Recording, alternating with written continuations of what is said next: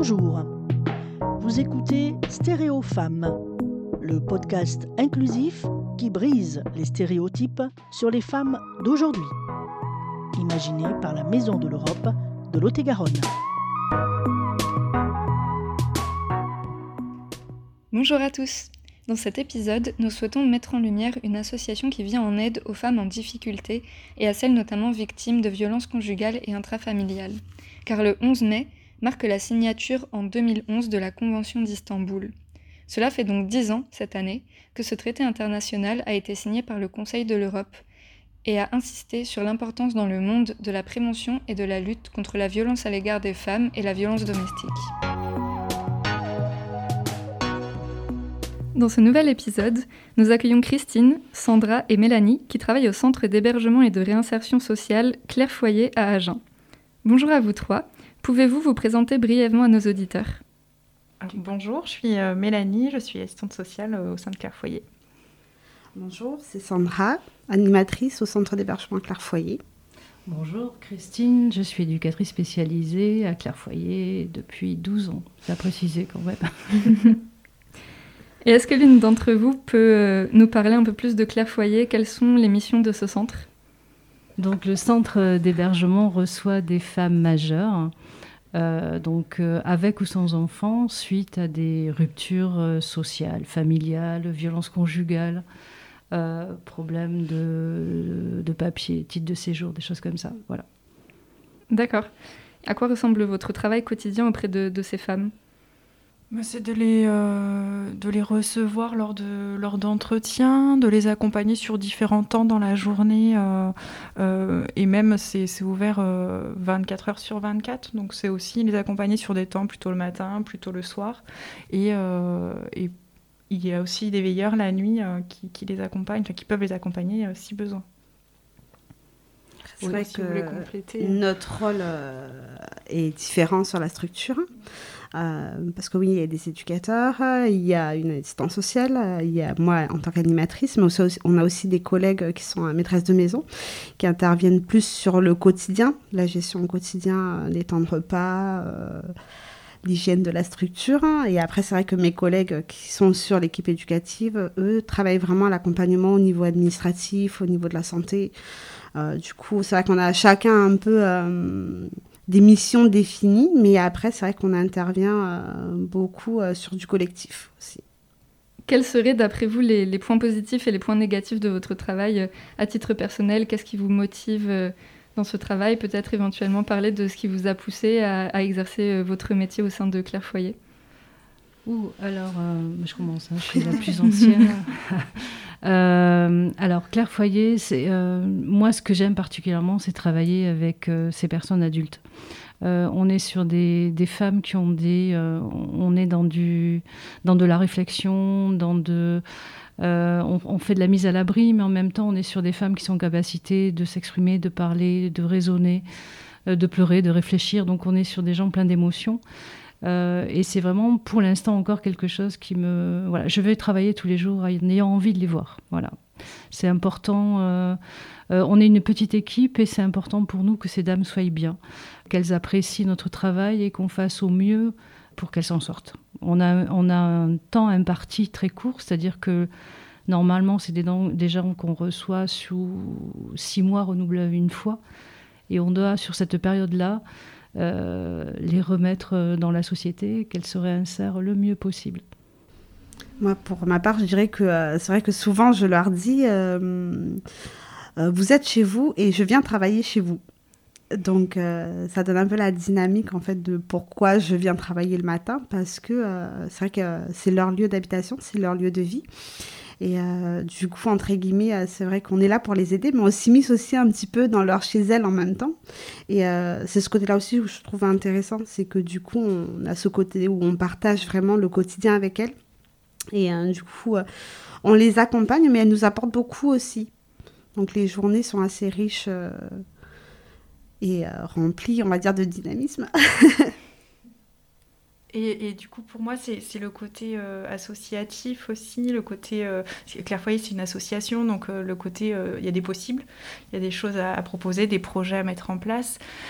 le côté on accueille des femmes et, avec elles on veut pouvoir proposer voilà, des, actions et des enfants. Il y a ce côté interculturel à Clairefoyer, c'est très riche. les personnes elles viennent de différents, de différents pays. Et, et, du coup, c'est ça qui est intéressant. Il y a de l'interculturel et c'est ce qui m'a attiré à Clairefoyer. Et euh, en termes de des enfin, vous parliez des activités que vous proposez et, euh, et des, des, choses qui se passent dans, dans ce lieu de vie. Est-ce que vous avez des exemples de ce qui est organisé pour ces femmes ou de, des choses, par exemple, vous, Mélanie, vous êtes animatrice. Qu'est-ce que qu'est-ce que vous faites exactement avec ces femmes? Euh, Pardon, Sandra, oui. Alors, du coup, c'est vrai qu'on travaille beaucoup autour de la participation sur la structure. Euh, on a aussi euh, des mamans qui ont des enfants. Donc on travaille beaucoup euh, autour du lien mère-enfant à travers des actions sur la parentalité. on travaille beaucoup aussi sur l'estime de soi, donc à travers des ateliers socio-esthétiques, des ateliers théâtre. on travaille aussi autour de la parole beaucoup sur des ateliers écriture. On a pas mal d'ateliers en fait qui, complètent un petit peu par rapport au, public auquel duquel on a, quoi, parce que euh, c'est vrai que euh, c'est très varié. Euh, on a une tranche d'âge, du coup, qui partirait, on va dire, de zéro à pas d'âge. Donc, du coup, on essaie de faire en sorte qu'il y en a un peu pour, pour tout le monde. D'accord. Est-ce que vous avez des histoires de femmes qui vous ont particulièrement touchées et que vous pourriez nous raconter ou des, Oui, voilà, une, une, personne qui vous a marqué ou une histoire. Oh, ça va être compliqué de faire un choix parce qu'elles ont, toutes des histoires marquantes. Euh, il y en a certaines qu'on oublie moins que d'autres peut-être parce que euh, peut-être que dans la relation qui s'est instaurée, euh, c'est pas il y a quelque chose qui s'est passé. Moi, la, personne dont je me rappelle, c'est, je vais pas citer son nom, hein, même si elle est plus sur la région, c'est une dame qui a été accueillie au départ parce qu'elle était euh, en expulsion locative, donc euh, voilà, c'est une obligation qu'elle vienne à Clairefoyer puisqu'elle devait sortir de son appartement. Et en fait, on a commencé à se rencontrer. Euh, voilà, elle m'a dit j'ai pas envie d'être ici, et moi je lui dit bah, j'ai pas envie de vous accompagner, mais j'ai pas le choix. Donc on va partir là-dessus, on verra ce que ça peut donner. et puis ça, ça, voilà, y a, on, on a réussi à accrocher. Après, je suis, euh, je suis arrivée à aller voir un peu plus loin que ce qui se passait. C'était pas juste une expulsion locative. Il y avait aussi euh, des violences dont elle n'avait plus parlé ou qu'elle ne parlait pas. Elle, s'était, elle avait énormément grossi. Elle s'était enrobée dans une belle carapace. Et tout ça, ben, petit à petit, on a réussi à le décortiquer. Et là, ben, j'ai une, euh, quelques années après, il y a une dame qui, qui a arrêté euh, de prendre des médicaments, qui a retrouvé ses filles, qui a retrouvé un travail, qui a maigri, qui a retrouvé euh, la joie de vivre, une impulsion. Voilà. Et ça, c'est extraordinaire. Voilà. Et on se dit qu'on a participé un tout petit peu, on est rentré un peu dans sa vie. Et ça, c'est exceptionnel. On a l'impression qu'il y a une. Moi, je leur dis des fois, il y a une manière de rentrer à Clairefoyer, mais aussi, du coup, une manière d'en sortir. Mm. Et c'est vrai que pour nous, euh, quand elles s'en sortent et euh, qu'on voit que le, tout le chemin qu'elles ont fait et qu'au final, ben, elles sont autonomes et elles retrouvent quelque chose derrière, c'est vrai que pour nous, ben, là, on a tout gagné. Parce que euh, on sait que c'est des parcours qui peuvent être difficiles sur le temps d'hébergement. Mais après, voilà, elles en sortent grandies, nous aussi, je pense. Et ben, pour nous, c'est oui, c'est une petite victoire, quoi. Et euh, là, j'ai une question un peu plus euh, au niveau de la société. Qu'est-ce que vous pensez de la position de la femme aujourd'hui? Est-ce que vous auriez des idées de pistes pour euh, améliorer la situation ou, ou des envies, des choses qui, qui, pourraient être mieux faites? Pour, pour améliorer la position de la femme aujourd'hui ou par exemple des femmes que vous hébergez? Je crois. Enfin, je, crois vraiment qu'il y a encore euh, des efforts à faire énormes, des progrès. Euh, mais je crois que ça passe par l'éducation aussi envers les filles, mais envers les garçons, envers nos enfants. Mais on n'y est pas encore. On en est loin, il y a du progrès. Hein, il, y a eu des choses, il y a eu des avancées depuis, euh, depuis Simone Veil et compagnie, mais c'est ben, petit à petit que ça, se, que ça va se faire. Après, la place de la femme, je trouve que certaines ont des places douloureuses. Hein. Il y a des histoires. Euh, euh, il y a des histoires hyper compliquées, il y a des histoires pleines de, douleurs, pleines de pleurs, il y, a, il y, a, des choses qui sont compliquées à mener après, je ne sais pas si on peut partir dans les détails, mais sur, ne serait-ce que sur les violences conjugales, il y a des choses, il y a des barrières, mais enfin, ça n'en finit pas, quoi. On en fait tomber, on en fait tomber, mais il y en a toujours derrière. Tout, reste compliqué. Donc c'est vrai qu'après nous, c'est euh, souvent, on a ce rôle-là. Enfin, on, essaie de leur euh, d'être un appui, qu'on puisse, qu'elles puissent se poser sur nous, parce que c'est, je crois que sinon, euh, cette situation-là, c'est, enfin, je ne sais pas comment elles pourraient s'en sortir différemment. On parle énormément de la femme euh, et il y, a quelques fois je me dis plus on en parle moins ça avance quoi. Et c'est il y a des choses euh, dans la société actuelle qui sont de plus en plus dramatiques je trouve sur des jeunes ça commence jeune sur de la violence sur des choses comme ça. Ouais. C'est un peu ça, ça, ça questionne énormément en tous les cas oui, ça peut être de la violence verbale, euh, violence physique, mais, mais, verbale, on entend même tout jeune euh, qui, euh, des insultes, des, insultes de genre. C'est ouais, des choses qui marquent, qui interpellent, où on se dit qu'il y a encore un chemin à parcourir. Quoi. Oui. Après ces deux dernières années, particulièrement, je trouve qu'on en, en, parle un peu plus. En tout cas, que ça s'entend et que ça se voit à travers des affiches. enfin, voilà on en parle un peu plus. Donc du coup, je pense que ça, ça travaille, ça a fait son chemin, mais euh, ça va pas aussi vite que, euh, qu'autre chose, mais euh, voilà. Oui, parce qu'on entend beaucoup parler de libération de la parole, et en ce moment, il y a aussi beaucoup un discours qui change. La libération de la parole, c'est bien, mais maintenant, il faut passer aux actes. C'est ce que j'entends beaucoup en ce moment. Oui, parce que je pense qu'elles n'ont aucun mal à parler. Hein. Enfin, pour la plupart, euh, elles, ont envie qu'on les écoute. Euh, alors entre les écouter et les entendre, il y a déjà un grand, un grand fossé. Mais elles sont prêtes à parler. Mais après, il faut trouver les lieux où mm. déposer tout ça. Mm. Et une fois que vous avez déposé, qu'est-ce que déposé, qu'est-ce qu'on en fait Qui va m'aider euh, Qui je vais aller voir Voilà. Il mm. y, a des endroits où c'est qu'on a déposé et ça s'arrête.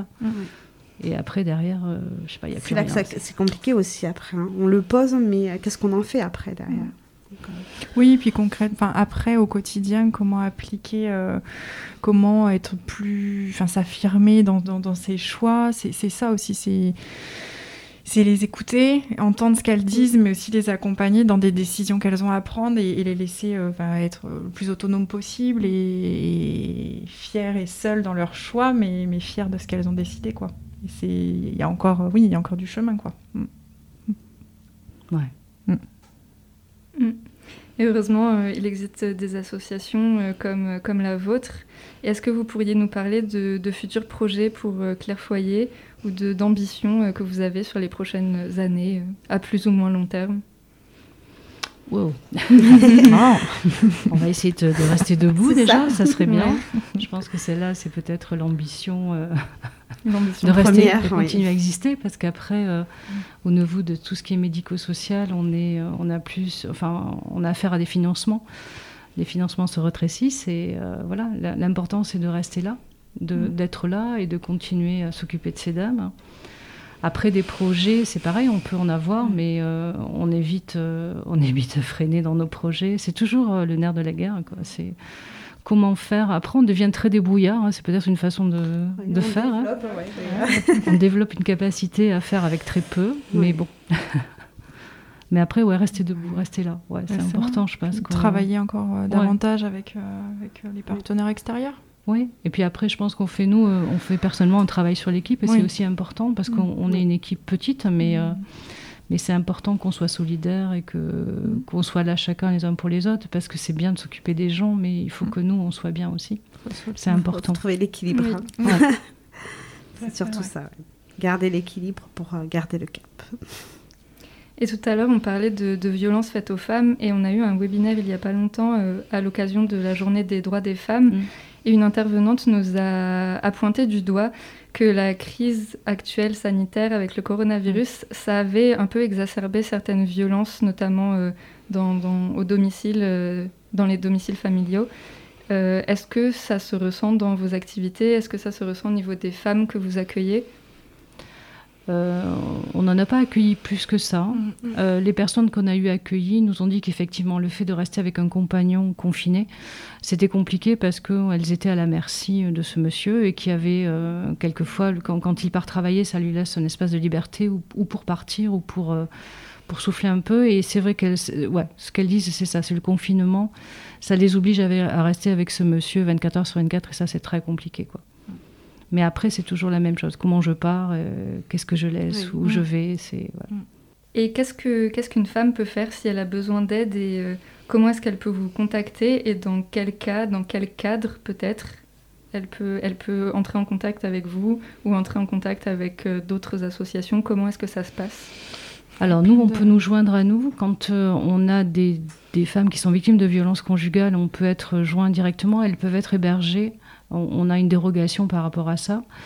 Euh, ensuite, il y a euh, des affichages un peu partout euh, du réseau 47, dont, je fais partie aussi.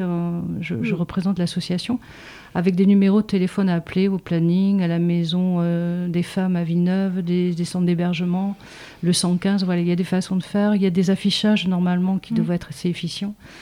Euh, il y en a dans les commissariats, il y en a dans toutes les administrations, il y en a chez les médecins maintenant. Dans certains magasins aussi, dans les cabines d'essayage. Voilà. On, essaie de, réfléchir à la façon de mm. mettre des, à disposition des, de ces femmes qui, qui ont besoin d'appeler des endroits où elles seront seules, voilà, comme une mm. cabine d'essayage ou chez le médecin dans la salle d'attente. Plutôt discret, ouais, mm. Voilà. Après, oui, elles peuvent nous appeler, bien sûr. Oui. Mais après, c'est le 115, c'est l'urgence qui, eux, vont traiter. Voilà. Mm. D'accord. Eh bien, euh, Christine, Sandra et Mélanie, je vous remercie euh, d'avoir accepté de, participer. Merci beaucoup. Dans deux semaines, nous vous proposerons un nouveau témoignage d'une personne qui accompagne les femmes en difficulté. Ce sera l'occasion de découvrir une nouvelle association du territoire lot-et-garonnais qui vient en aide aux femmes qui en ont besoin.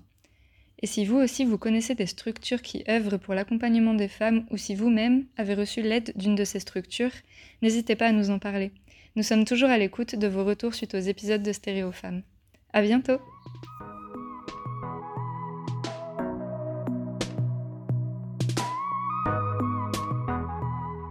Cet épisode vous a été proposé par la Maison de l'Europe de Lot-et-Garonne.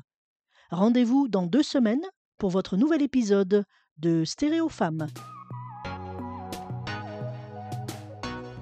N'hésitez pas à réagir à ce podcast à contact maisoneurope47.eu sur notre site et nos réseaux sociaux.